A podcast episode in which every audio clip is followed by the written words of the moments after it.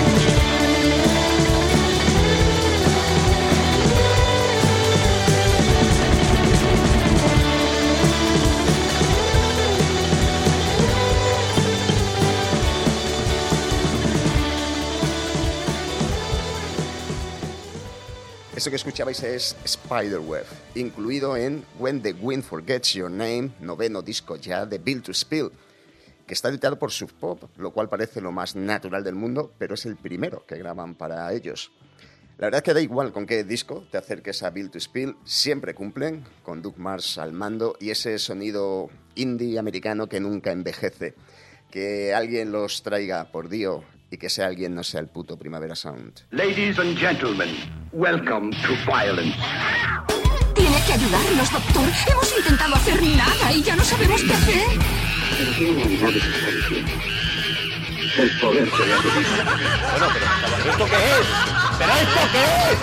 My mother, con la rodilla de your brother va detrás, my mother, con la rodilla sin carreteras, carreteras. Carreteras, carreteras. Carreteras, carreteras. Jamás.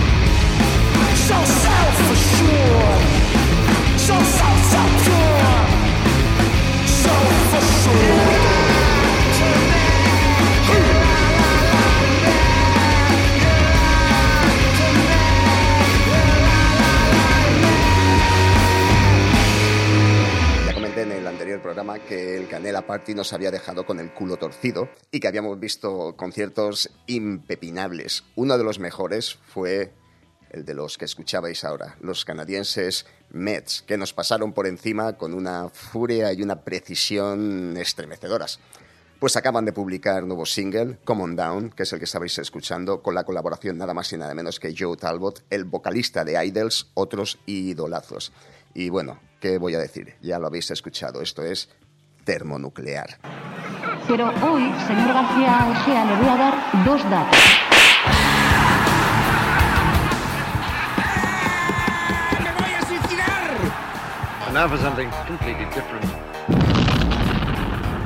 Carretera perdida. Underground para las masas.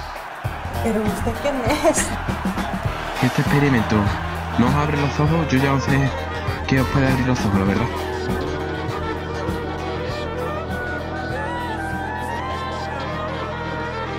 Lesson number one is just a one warning done before you run. You aren't expected to remember anything. Lesson number two is when you find out what to do, and now you're really in the swing, but you aren't learning anything. Lesson number three is when the breeze begins to shift and the wind begins to lift and fight against the pace. Lesson number four is just lesson number three with an adjustment at the end where you try to save face. Lesson number five is when you break out from the hive. Try to stay alive or easily survive. Lesson number six is for card tricks, quick fix, monkey and a top hat. Finding out where it's at. That's something, but not for nothing. The weight like that. Ain't it funny? It's not for nothing. The lines are shifting back.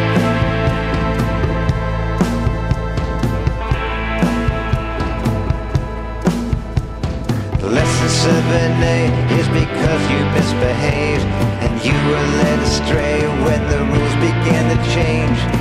Lesson 3C is gonna show you what to be when you're under repair and you have to take the blame. Lesson underscored is when you have no more. You forget to write it down cause you were in the next town. Lesson revisited because you felt inquisitive. No one saw the work and you felt like a jerk. That's something, but not for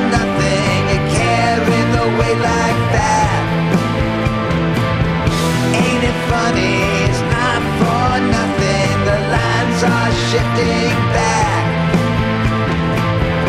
That's something, but not for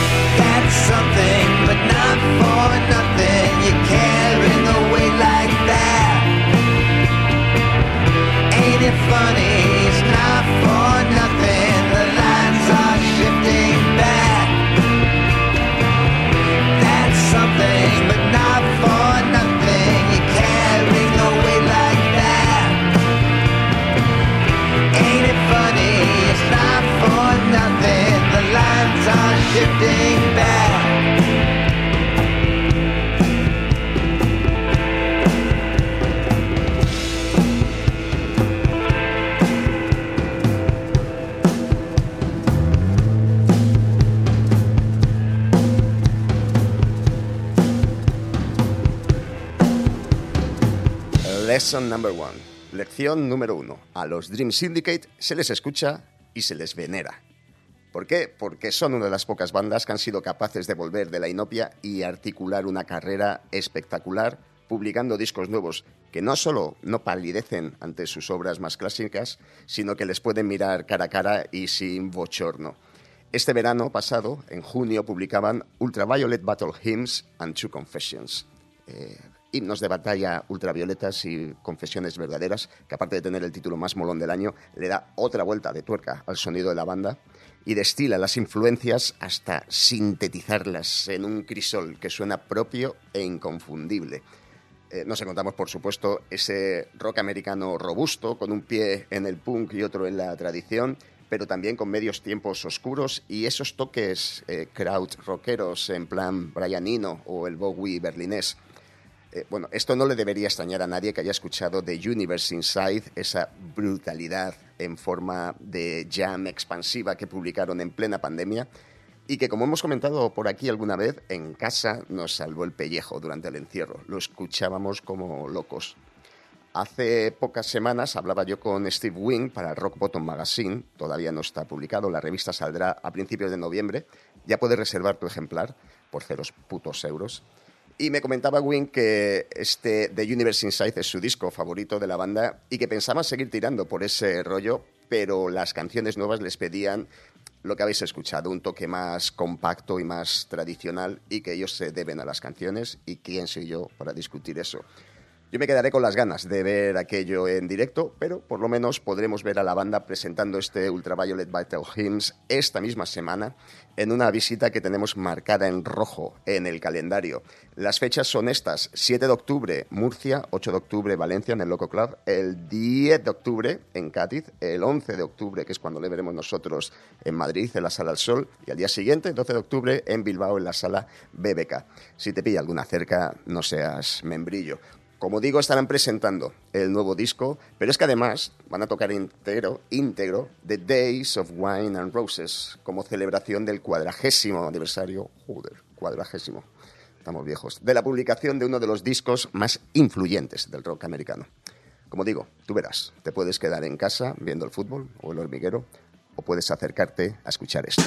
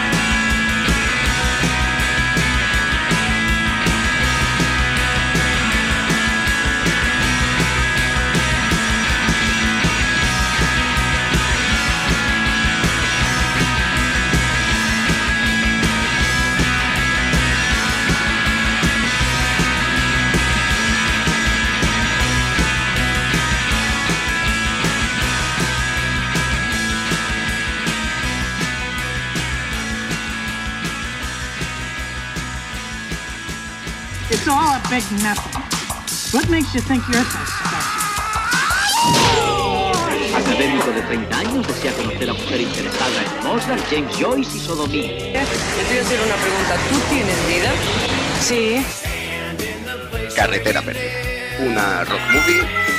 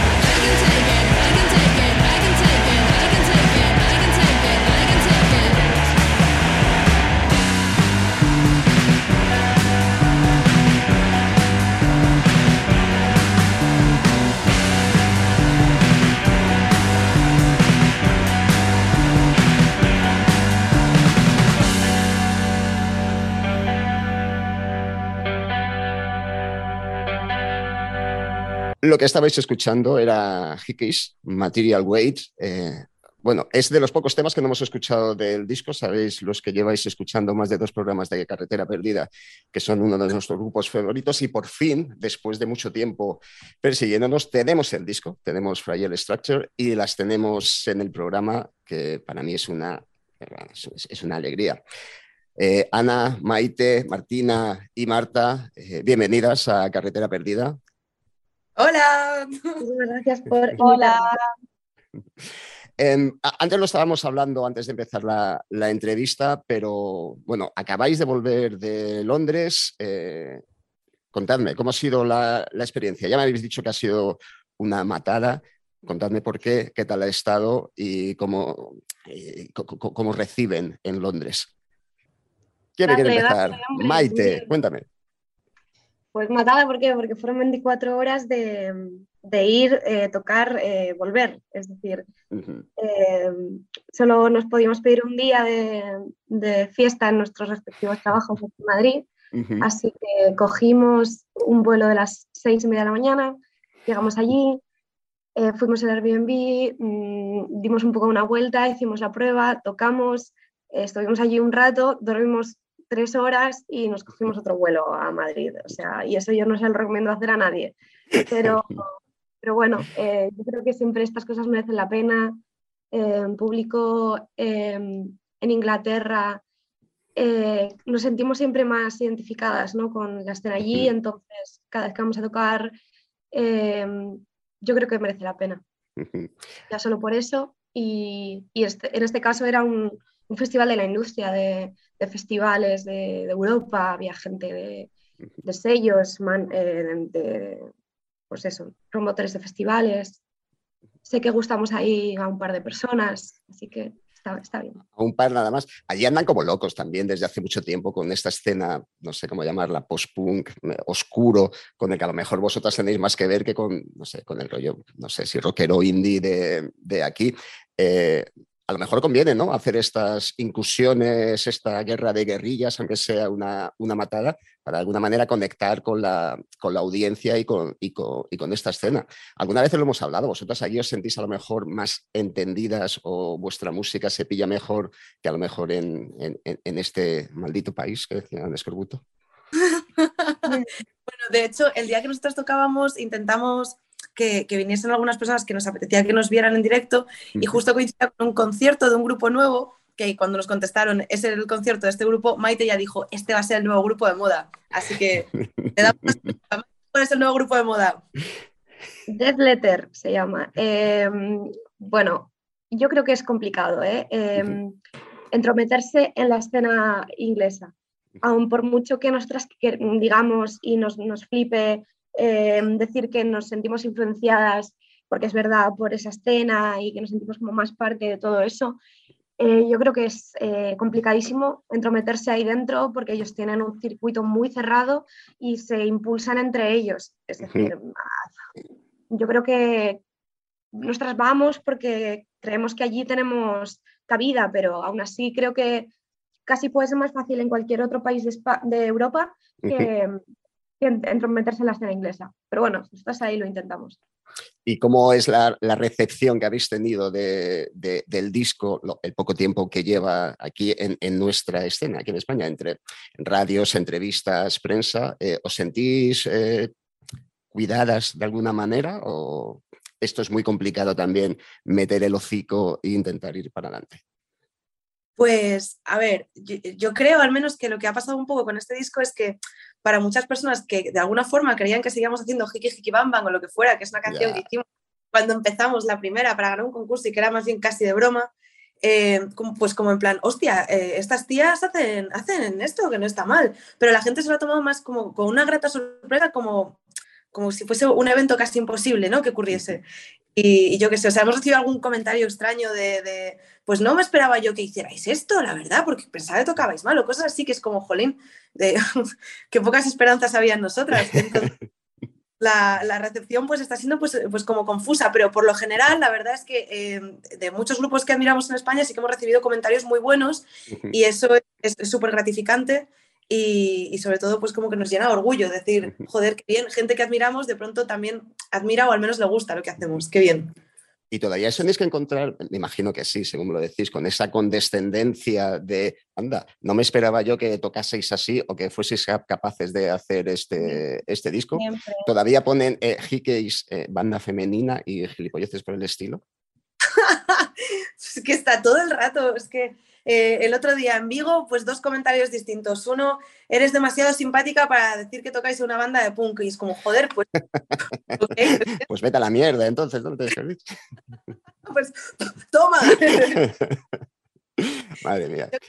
comentarios todo el rato que eh, muchas veces estamos seguras de que si no fuésemos tías no tendríamos muchísima tendencia que se nos pasa todo el rato por cada cosa que hacemos. De Eh, todos modos, yo he de decir que creo que el disco está teniendo muy, muy buena acogida. Yo, eh, la gente que lo ha escuchado y que, y que nos ha venido a, a- a decir solo han sido comentarios positivos. Yo la verdad estoy súper agradecida a toda la gente que, que nos está diciendo cosas porque están siendo súper buenas. Yo, yo estoy muy contenta, la verdad, con todos los comentarios que estamos recibiendo. Es que además el- el- el- la la publicación del disco ha sido como una serie de, de- de pasos que yo desde fuera lo he visto como muy planeado, muy meticuloso, todo. Había como una construcción muy consciente ¿no? de cada elemento, los adelantos que hiciste, las imágenes que luego formaban parte de la, de la portada, de lo que luego hablaremos. Eh, no habéis dejado mucho al azar, ¿o sí? No, yo creo Ana, que no. Que... Esto, No, no, no, no, nada, que, que claramente está todo relacionado con el concepto del disco, tanto físicamente como conceptualmente. Y todo ha sido dentro de lo que hemos podido, porque lo hemos hecho pues todos nosotras. Martina, sobre todo, también se ha ocupado de hacer la portada eh, y, y, bueno, pues maquetar todo y tal, y, y que todo, todo, todo, absolutamente todo mm, está pensado y, y es una obra de arte al final. Estoy de acuerdo con lo de la, la obra de arte, ¿eh? además que, que, como decía, nos ha dejado al, al azar. Aparte de esto, eh, yo creo que os tomasteis la molestia de explicar en los stories de Instagram, por ejemplo, lo que significaban los temas, lo que aportaba cada uno, a lo mejor con su, con su instrumento, que no es algo muy común y, y- y se agradece. Esto que es que no queréis que se os malinterprete, queréis con- tener un control de cada cosa que hacéis. No, ¿Sois un poco eh, control freaks o, o simplemente queréis explicarlo? Pues, a ver, para empezar tenemos todas bastante carrete. Y para seguir, muy democrático en el que ninguna decisión puede ser por, por dictadura. Tiene que ser como que todos hemos dicho que esto es correcto. Y en muchas ocasiones hay que justificar por qué eh, eliges una cosa. O sea, me, me gusta este sonido porque sugiere tal, o creo que debería ir por aquí porque tal. Entonces, como entre nosotras también nos creamos esa narrativa, hay veces que la no está hecha sin más. O sea, igual que Hikibama, pues sí que era como un poco más libre albedrío. Todas las demás de todo este disco están muy pensadas, están con referencias de sonidos muy, muy escogidas, muy, no sé, muy elaborado y que todo ha tenido muchísimos meses de trabajo. Y hay una parte de eso que es como, jo, merece también esto contarse, merece también ser narrado y que igual hace que otra persona pueda ver también más caras de esta canción y que no simplemente la escuche y diga, va, pues ya está, pues dicen Material Weight. No, no, es que nos hemos, nos hemos rayado muchísimo intentando que sonase a un tren entrando en medio de la noche y que una nota oculta, yo que sé, como un montón de detallitos que es necesario contar. A mí me parece que hace muchísimo más entretenida. Con respecto a lo que me estabas contando, eh, Martina, eh, yo creo que meterse en vuestra música lle- lleva su tiempo, no es una cosa que te lleve, por lo menos ahora, muy, muy, muy, directamente. Todo lo que me estáis contando de cada elemento con su tiempo es también un poco para desligarse a lo mejor de, no sé, del mundo este que vivimos donde todo va a toda hostia, siempre hay prisa por hacer algo. Si no tienes un estribillo muy resultón, enseguida te, te dejan los 30 segundos de, de vídeo de, de TikTok. ¿Os queréis alejar de eso conscientemente? No. O sea, yo, perdón, perdón, personalmente, yo diría, y creo que hablo en, en el nombre del grupo, no, no es una elección hecha por, por desligarnos de eso para nada, es porque ha sido lo, yo, que- lo que yo creo que genuinamente nos ha salido como, como expresión artística, como huida de nuestro día a día, de nuestra vida en general. Ajá. Pero no ha sido nada, nada, yo creo que alejarnos de lo que, de lo que se supone que hay que hacer Sino que ha sido, pues no sé, una expresión genuina de, de lo que nos sale hacer. Sin embargo, que- dime, Maite. sea, perdona, ¿eh?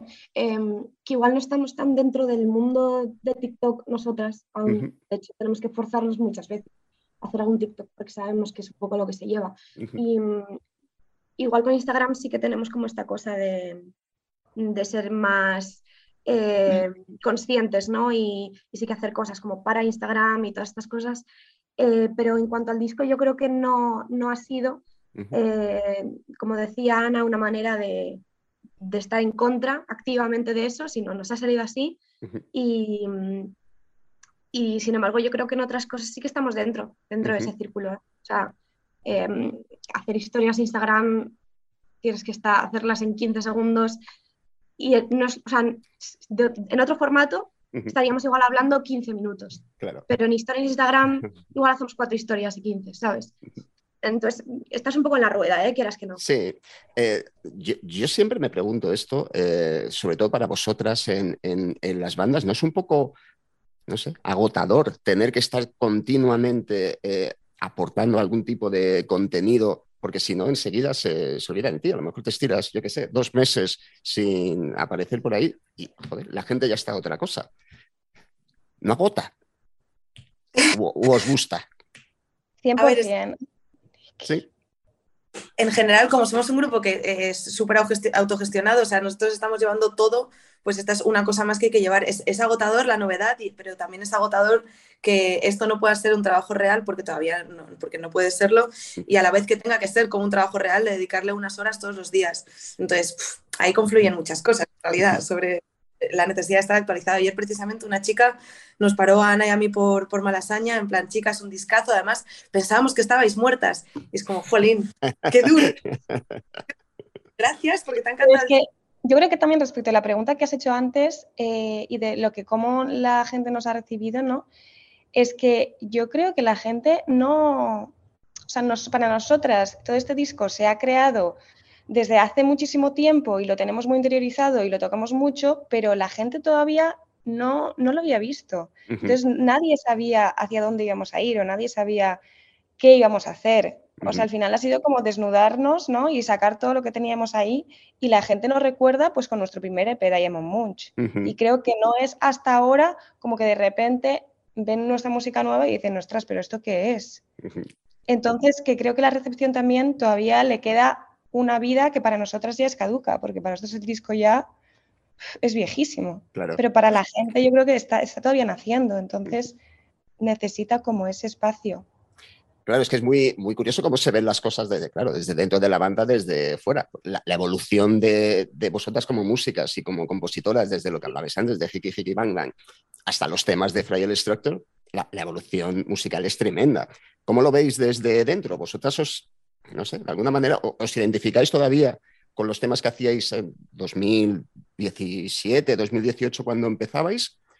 ¿Los comparáis con los que hacéis ahora y decís, joder, vaya, vaya arco? Sí, sí, yo creo que sí, estamos de acuerdo. Eh, los comparamos. Es decir, de vez en cuando decimos, hostia, tal. De, de hecho, es que hay gente que nos dice, va, pues es que estaba escuchando el disco y desde que termina el disco y se pone como en aleatorio canciones del grupo y me salta alguna de Diamond Claro. Munch y es como, guala, ¿no? O sea, qué cambio.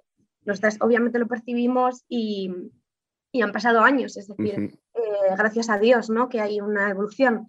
Eh, de todos modos, yo, a mí me gusta pensar y, y mirar a, a ese pasado con, con cariño, porque al final ahí comenzó todo y ahí se atisban eh, algunos brochetazos de las cosas que hemos eh, ido perfilando más tarde. A mí me gusta mirarlo con cariño, aunque es verdad que ya no tocamos nada de eso.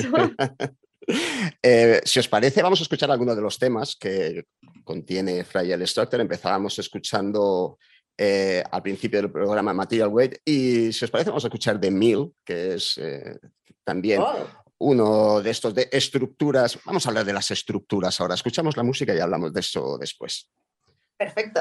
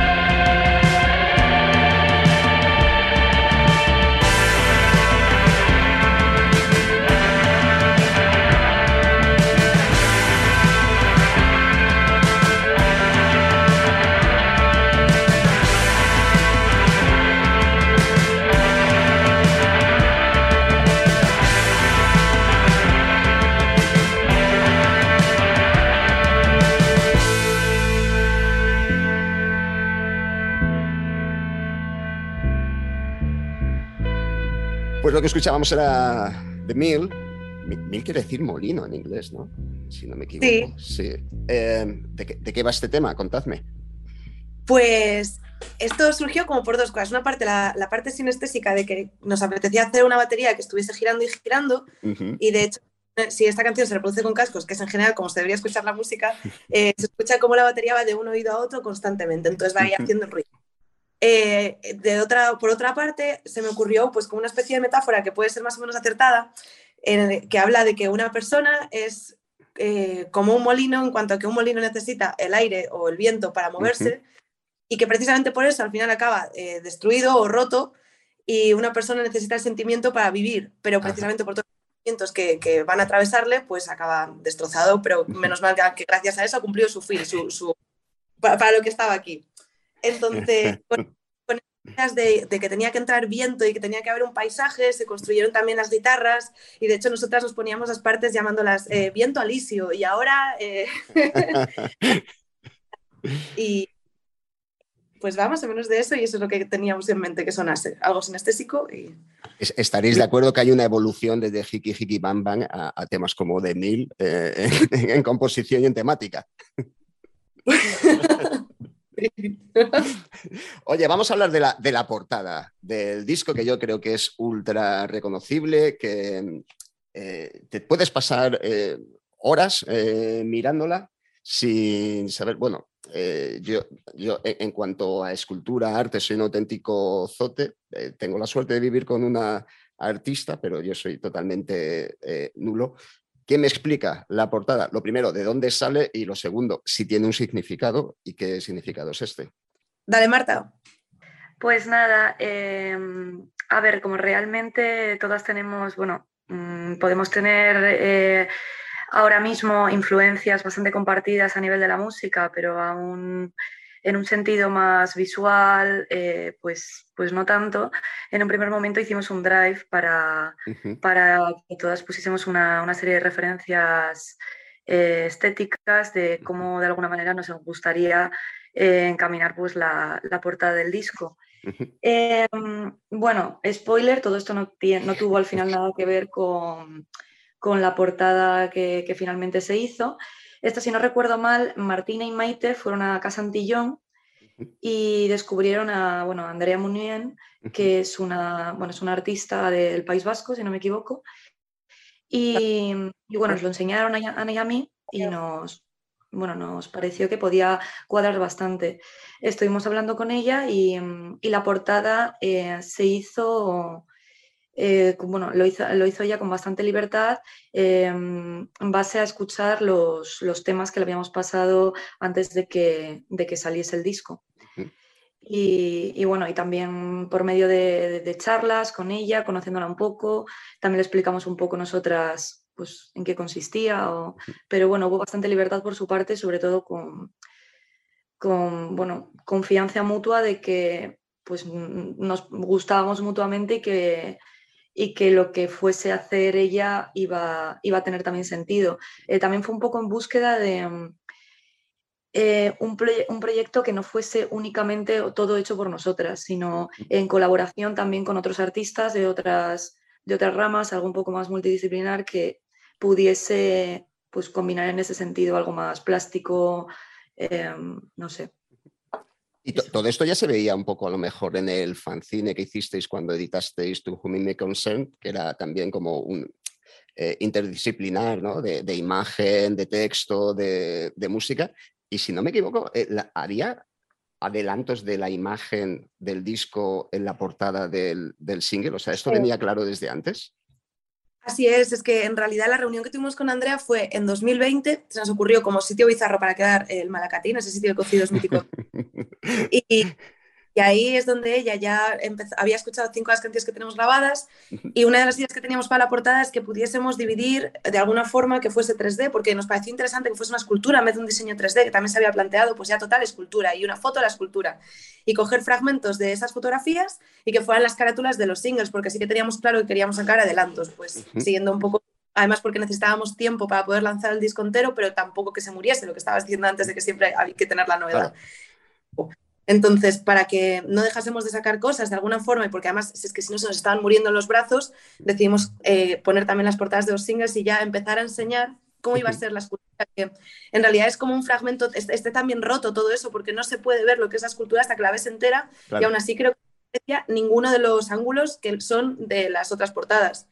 Entonces, eso también es como un, R- otra Fragile Structure, Fragile Structure, Fragile- Es verdad que el, el- el- el disco se llama eh, eh, Estructura Frágil, pero a mí me da la sensación, antes lo decía, que es como construido en bloques con mucho cuidado que va, iban encajando eh, poco a poco. Esto se, va, se ve al final con el, con el resultado. Oye, ¿alguna de vosotras es ingeniera o arquitecta o tenéis algo de esto en, en mente? ¿O esto directamente ha sido azar?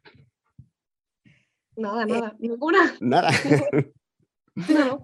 Es que a mí me parece que cuando, cuando escucho el disco eh, lo, veo a lo mejor como visualmente en estos términos, como de construcción. Está como la base que es eh, Maite, tú con la batería, que es como la que lo soporta todo, el bajo de Martina eh, dominando la, la melodía, y luego las guitarras, eh, que a mí me parece que siempre entran como, como no sé cómo decirlo, como en oblicuas, como, como en ángulo.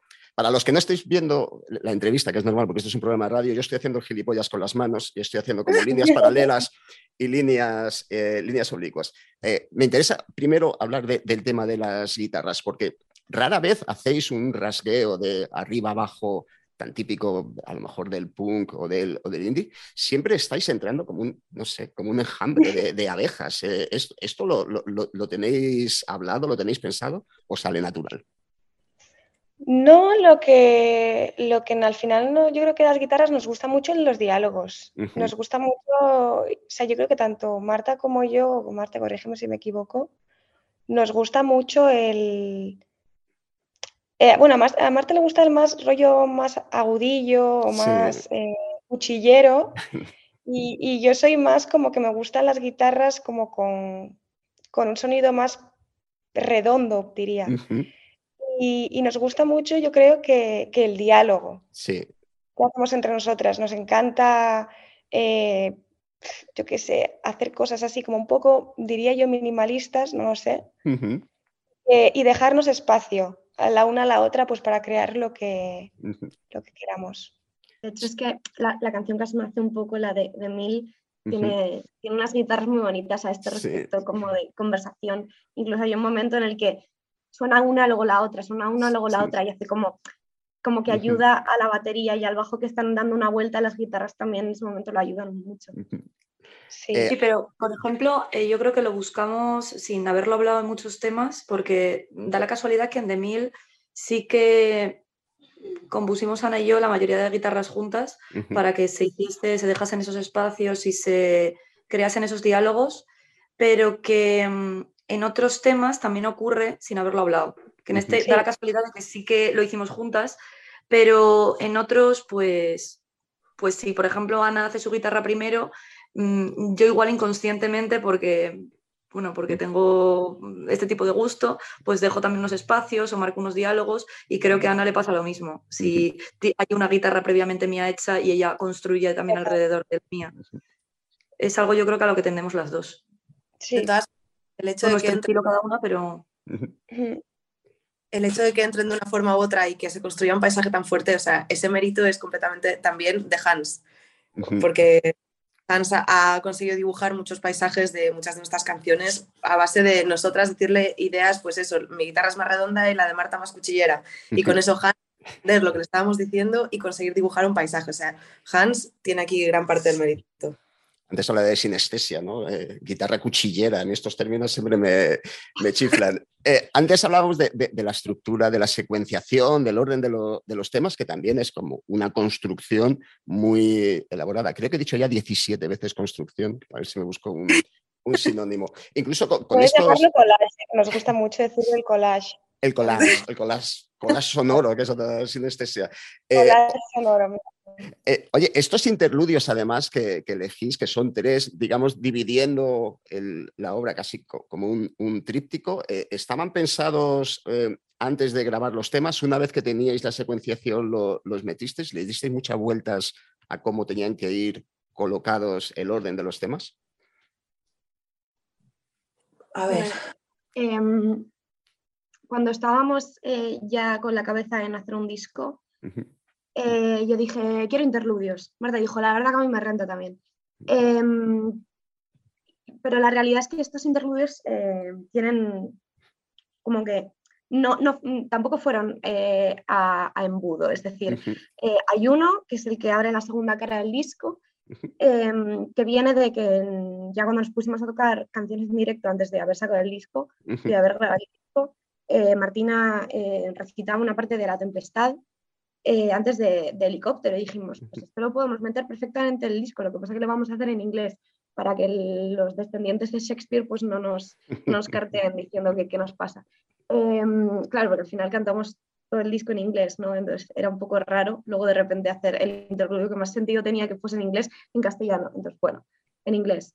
Eh, el que va después de Material Weight, que realmente mm, dudamos si hacerlo realmente dentro de la propia canción o, o hacer un corte ahí. Ganó el corte, a mí me gusta así.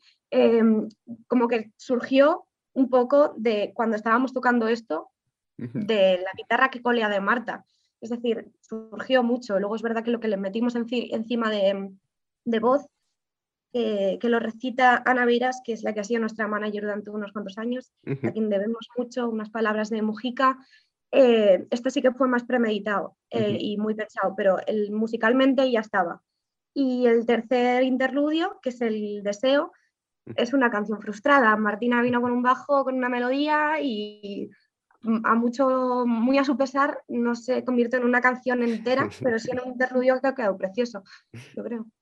Es que hay veces que en esto que decía antes de intentar convencernos entre nosotras de las canciones, a mí el bajo me parecía que tenía, pues que era bastante catchy. Y, y sin querer, pues les dije, ¿veis? Podría sonar como yo te quiero conocer y besar tu piel. Y claro, me la cargué.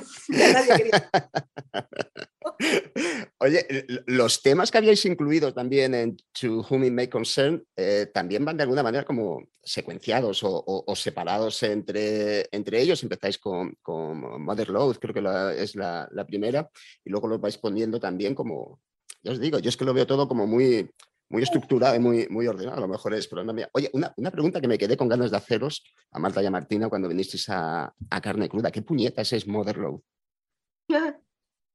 ¿Qué significa? Marta. Marta, tú. Pues m- Motherload en inglés significa madre naturaleza, ¿no? Pero realmente esto surgió por el truco de los Sims de, que bueno, que yo nunca hice, yo juego, a los Sims de pequeña toda la vida, pero nunca hice este truco, de, um, de dar como unos comandos y te volvías de repente rico, se te ingresaba no sé cuánto, no sé cuánto dinero. Entonces, al final la canción va un poco de... de cómo nuestra generación mm, se nos han prometido como ciertas cosas, hemos pues eh, cumplido, hecho todos los checks que se supone que nos habían comentado que había que hacer para, para mm, de alguna manera tener un tipo de recompensas adultas y cómo, y cómo esto pues al final finalmente no se cumple. Mm. Y bueno, hacemos un poco, lo parodiamos un poco con este moderno de, de, de los Sims. de los Sims. Alguna vez no debería preguntar y quedarme con las, con las fantasías que tengo. Pero es verdad que en general las letras reflejan eh, de alguna manera la tensión ¿no? de los tiempos que, que vivimos. Eh, hay, hay como cierto, no sé, resquemor y frialdad, incluso aislamiento. A mí me da la sensación de que antes teníais un sentido del humor, a lo mejor en las letras o en los, eh, o en los títulos, ¿no? como Alegría de Visión o, o- o, bueno, lo que hablamos antes de Banger, que yo ya no veo. Eh, ¿Os estáis quemando? ¿Os habéis quemado? ¿Estáis quemadas?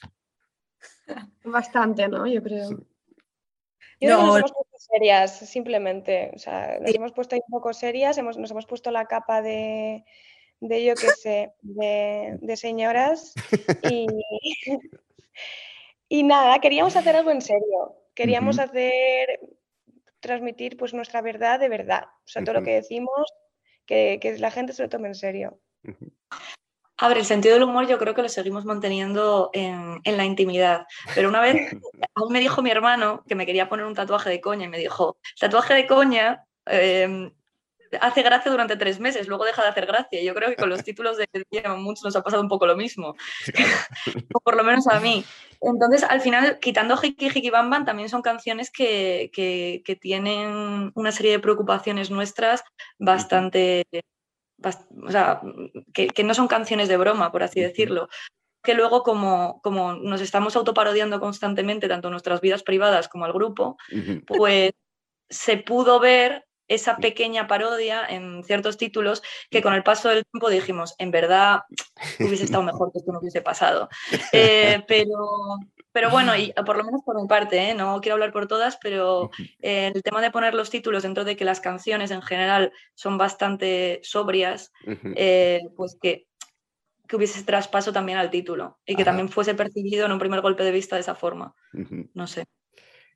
Bueno, el disco publicado después de haberlo tenido ahí durante un año y pico, estamos todavía de subidón. Después de esta ola, ¿hacia dónde va Hikis? ¿Cuáles son los planes? Tocar Bueno, mucho, me imagino, todo lo que se pueda. Sí, tenemos eh, unos cuantos conciertos. Hemos tocado en, en el, Zarago- en el Zaragoza Psych Fest, eh, en Vigo, acabamos de volver de Londres. eh, próximamente vamos a tocar en Madrid, cuatro fechas al norte de Italia. eh, vamos a tocar en Barcelona, en Guadalajara y, y, bueno, y próximamente te- saldrán más. O sea, vamos a intentar darle, ¿no? O sea, hemos, hemos hecho una cosa que creemos que, que- que la gente va a disfrutar escuchando en directo y, y que merece la pena, ¿no? Yo creo que vamos a intentar darle a los directos. Eh, yo cuento los días, ya lo he dicho, no os pude ver cuando tocasteis en junio, porque creo que nos coincidió, porque estábamos creo que en el Asquena. Eh, en octubre, eh, Gruta 77 es donde tocáis en Madrid. Pues bueno, ahí, ahí- andaremos, bueno, como, como clavos, que ya me tengo que quitar yo la, la espina de veros en, en directo. Oye, yo para despedir la, la entrevista, eh, quiero que hablemos del último tema, que es el que más me sorprendió cuando lo, lo escuché. de- de- claro, eh, de- de- venía de lo que hablabais vosotros, de, de esta sobriedad y este casi, no voy a decir mal rollo, ¿no? Pero eh, casi una- un sonido eh, frío, industrial, casi distópico, y de repente llegamos ahí al final con Ama, que es eh, un tema precioso. Eh, ¿Queríais terminar bonito el disco? Eh, ¿De dónde sale este tema? Contadme cosas. Ana. Pues a ver, el tema surgió pues porque estábamos en el... De hecho, yo fui muy reticente a meter en el disco. Yo primero no lo quería meter. Estamos en el local y, y, pues, pues no sé, siempre también pues escuchando a Matthew Star, ¿no? Que dices, bueno, ojalá Sí. que se suene como Star, pero eh, pues queríamos hacer también, dije, vamos a hacer una canción así como más tranqui, más de cantar, más más balada, ¿no? Entonces, pues, em- pues empezamos con los acordes, tal, la rueda, y bueno, pues al- salió como ese, esa base. Y dijimos todos, ay, qué bonita, qué bonita, tal. Y, y después, sobre el concepto de la canción, pues, em, pues habla un poco de, de la pérdida de la in- inocencia cuando te haces mayor y, y tienes esta relación pues con tu madre, ¿no? En la que de repente sois dos personas que no, no os conocéis o sois dos desconocidas, ¿no? Em, y bueno, nos pareció una ca- canción súper bonita. Luego, después de esa- con esa base, ese concepto, pues se creó el bajo, se creó la guitarra de Ujú. Marta, eh, etcétera. Y, y la verdad es que mm, nos pareció al final tan bonita y tan sentida y todo el mundo se emocionaba tanto cuando, cuando la tocábamos que dijimos, guau, esto realmente también es otra parte de nosotras, ¿no? Que no tenemos por qué, por qué seguir la estructura, que, que estamos muy obsesionadas también con ese sonido crudo, ese sonido de, de post-punk que queríamos transmitir. Y yo decía, bueno, esta canción es que no pega nada, pero luego debatiéndolo, eh, llegamos a la conclusión de que, pues, como tú dices, son estructuras que se montan y es un collage Ujú. de nuestros sentimientos y nuestras cosas, ¿no? Entonces que nos pareció bonito también incluirlo y, y que la gente viera otra faceta de Hikis que también existe.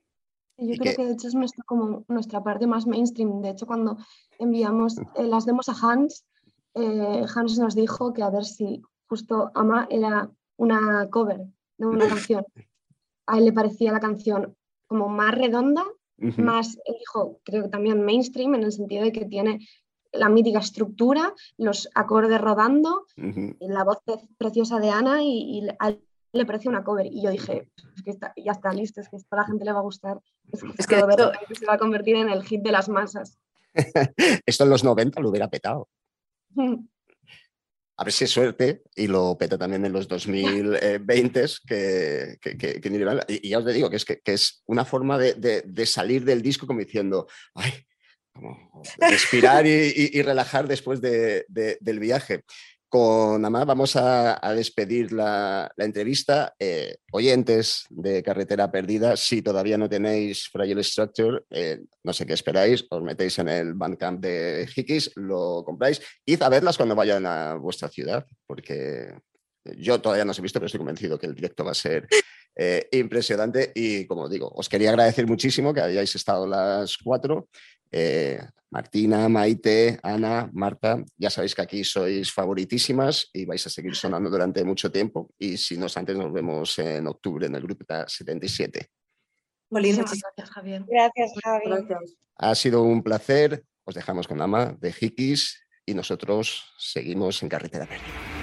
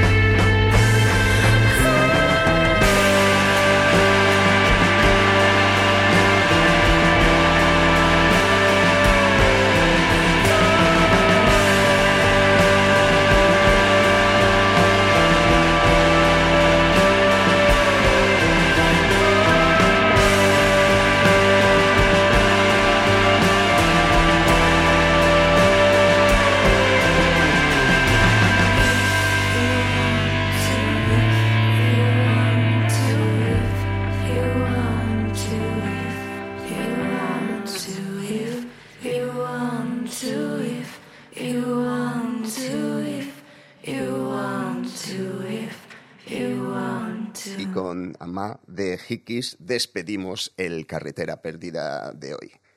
Os voy a pedir, por favor, que ni se os ocurra compartir el programa en redes. ¿eh? Callaos, no llegáis nada, no vaya a ser que tengamos más oyentes y podamos contar con más medios para poder seguir combatiendo el tedio. ¿eh? Vosotros calladitos, cabrones. Una red, una red. Nosotros estamos en la red, en la Wikipedia y en los, ¿cómo se llama? Wikileaks y en, y en Facebook. Estamos, estamos en Internet. Búscanos en carreteraperdida.com. En iBox, iTunes y Spotify. Porque nos comunicamos virtualmente. Virtualmente. El tedio, hay que librarse del tedio. It was at this moment that he knew. He fucked up.